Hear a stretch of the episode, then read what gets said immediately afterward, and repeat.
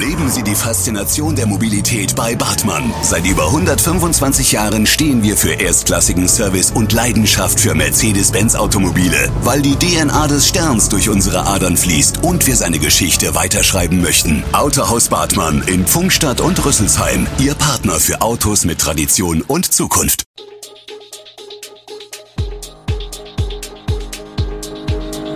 Gude, unser morgendliches News Update. Das Wichtigste aus Südhessen für Sie im Überblick.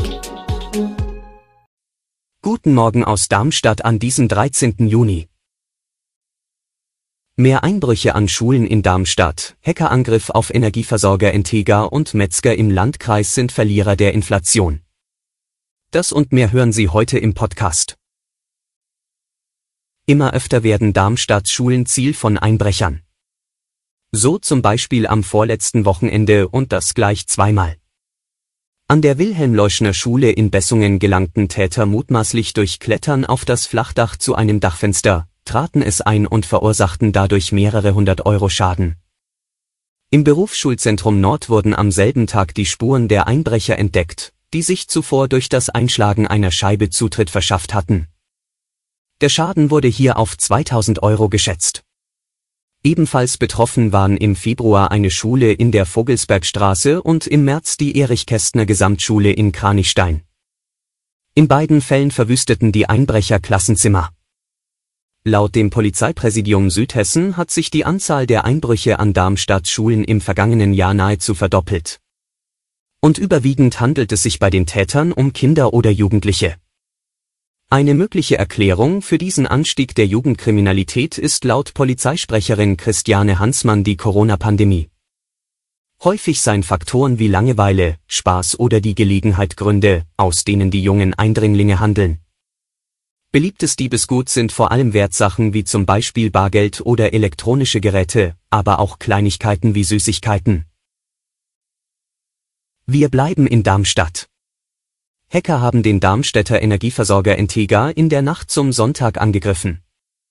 Es habe sich um einen professionell und sehr fokussiert ausgeführten Angriff gehandelt, sagte Entega-Sprecher Michael Ortmanns. Zu Versorgungsausfällen werde es aber nicht kommen. Aktuell sei man noch damit beschäftigt, einen Überblick über den Umfang des Schadens zu gewinnen.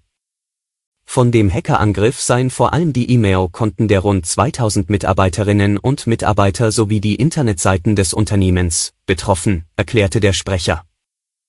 Die Internetseite der Entega war am Sonntag nicht erreichbar. Die sogenannte kritische Infrastruktur, die Entega mit seinen Strom-, Gas- und Wassernetzen betreibt, sei aber gesondert geschützt.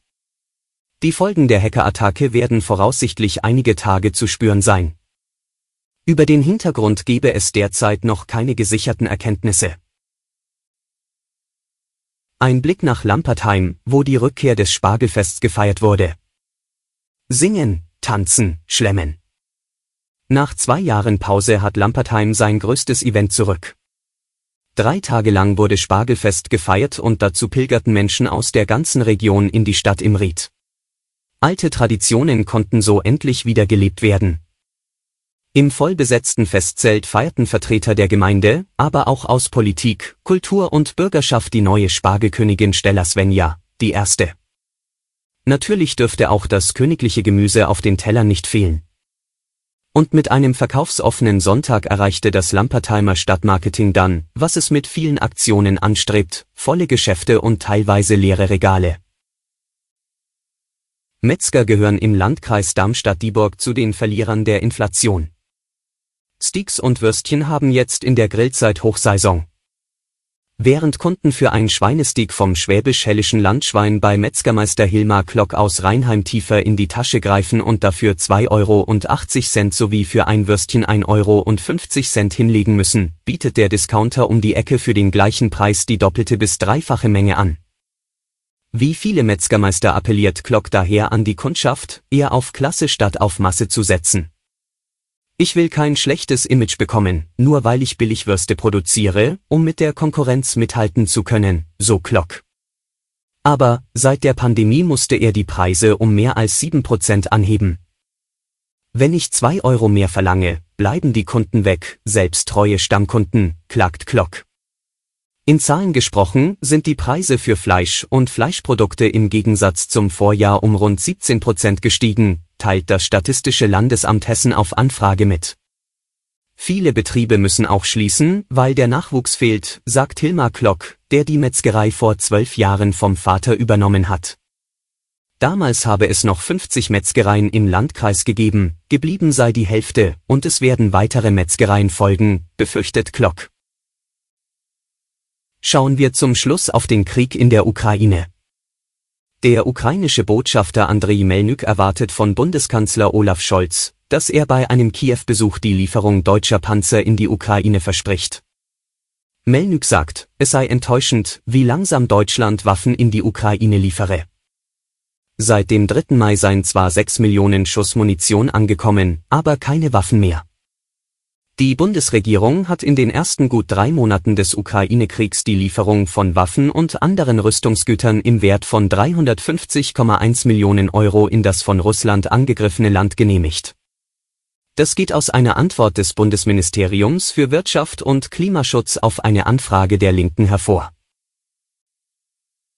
Alle Infos zu diesen Themen und noch viel mehr finden Sie stets aktuell auf echo-online.de. Gute Südhessen ist eine Produktion der VAM von Allgemeiner Zeitung, Wiesbadener Kurier, Echo Online und Mittelhessen.de. Redaktion und Produktion die NewsmanagerInnen der VAM. Ihr erreicht uns per Mail an audio.vam.de.